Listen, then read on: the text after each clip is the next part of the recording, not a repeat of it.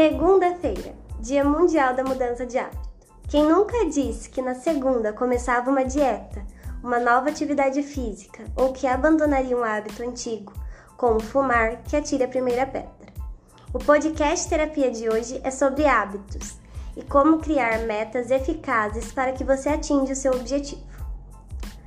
Todo mundo quer começar um hábito novo, mas quase ninguém sabe o momento adequado para incluir essa atividade na rotina. Eu sou Ieda e hoje eu vou te ensinar o passo a passo para incluir um novo hábito e transformá-lo em metas.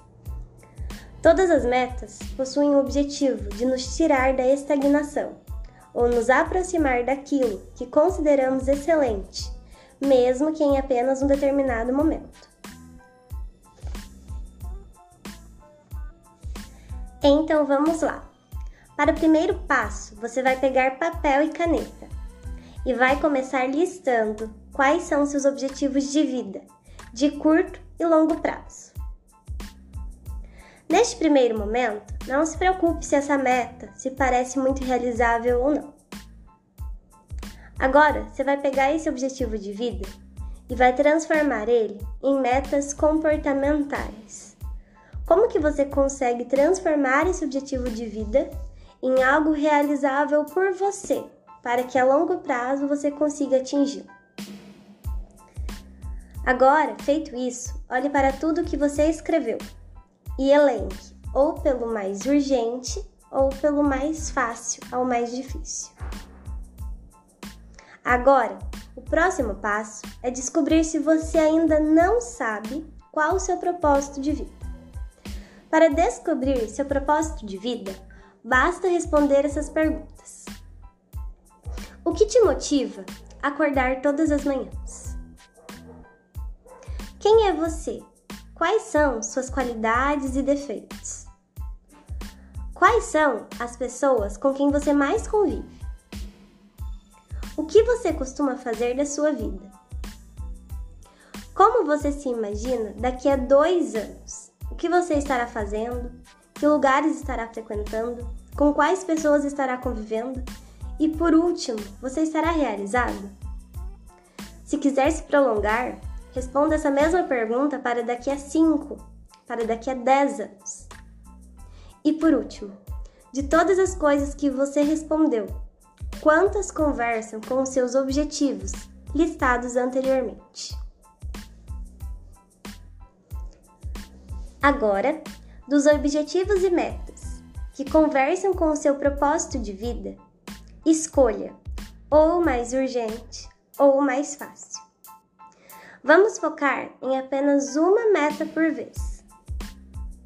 Se não temos ou não realizamos um determinado hábito da forma que gostaríamos, então devemos ir com calma, um hábito por vez. Se você quiser subir uma escada de 10 degraus, não vai conseguir fazer isso com apenas um passo. A ciência diz que leva em média 21 dias para que o hábito comece a fazer sentido dentro da nossa rotina. Após esse período, avalie se já é possível incluir mais algum novo hábito dentro desta lista. Como criar constância e diminuir a procrastinação dentro das metas que você acabou de criar. Número 1. Um, diminua a quantidade de demandas. em algum momento da evolução humana, entendemos que gastar energia e encher nossas vistas de tarefas era o que nos fazia ser mais produtivos. Porém, inúmeros estudos já comprovaram que tendemos a procrastinar quando realizamos tarefas demais e acabamos chegando à exaustão. Diminua a quantidade de demandas. Mesmo que você esteja com mais tempo livre, foque apenas no que precisa ser feito e inclua apenas um hábito por vez. 2. Evite criar expectativas com atividades e tarefas em fase inicial. Parece meio clichê dizer isso, mas neste caso em especial, estamos falando sobre fase inicial momento em que é mais fácil controlar o que sentimos já que sabemos pouco sobre o que estamos fazendo. Quando você estiver iniciando uma atividade, hábito ou mudança na rotina, Relembre sempre que possível que você está começando e que qualquer inclinação é bem-vinda. 3. Tenha clareza sobre o que realiza e a razão de querer realizar. Você pode ter o sonho de se tornar chefe do setor da área de comunicação, mas talvez não saiba o que o profissional que ocupa este cargo realiza. Tudo bem alimentar suas aspirações, mas saiba o que você realmente quer fazer e se suas escolhas estão te levando a isso. Uma outra forma de visualizar com clareza é procurar o hábito ou o método certo. Pense numa pessoa impaciente que está buscando reduzir o estresse e a ansiedade através da meditação. Neste início, uma meditação guiada de 30 minutos pode não ser o caminho adequado para incluir o hábito, mas 5 a 10 minutos de prática de mindfulness pode ajudar, já que o que ela busca é reduzir o estresse e incluir o hábito da meditação. 4. Comece tudo novamente, mas de forma reduzida. Pense na rotina. A partir do momento que você tentou implementar e talvez não tenha dado certo, comece novamente. Mas revisite tudo o que você fez e comece de forma reduzida. Por exemplo, se a sua meta era largar o celular mais cedo e todas as vezes você usa até as 10 da noite, ao invés de parar às 9, às 8, tente parar às 9 e meia tudo que você deseja incluir precisa ser reduzido até que o mínimo esteja sendo feito. Pratique até evoluir. 5. Crie um ambiente propício para o que deseja fazer. Não conseguir focar em tarefas na parte da manhã pode ter relação com sua mesa de trabalho. Tudo que a gente vai fazer, o ambiente deve colaborar.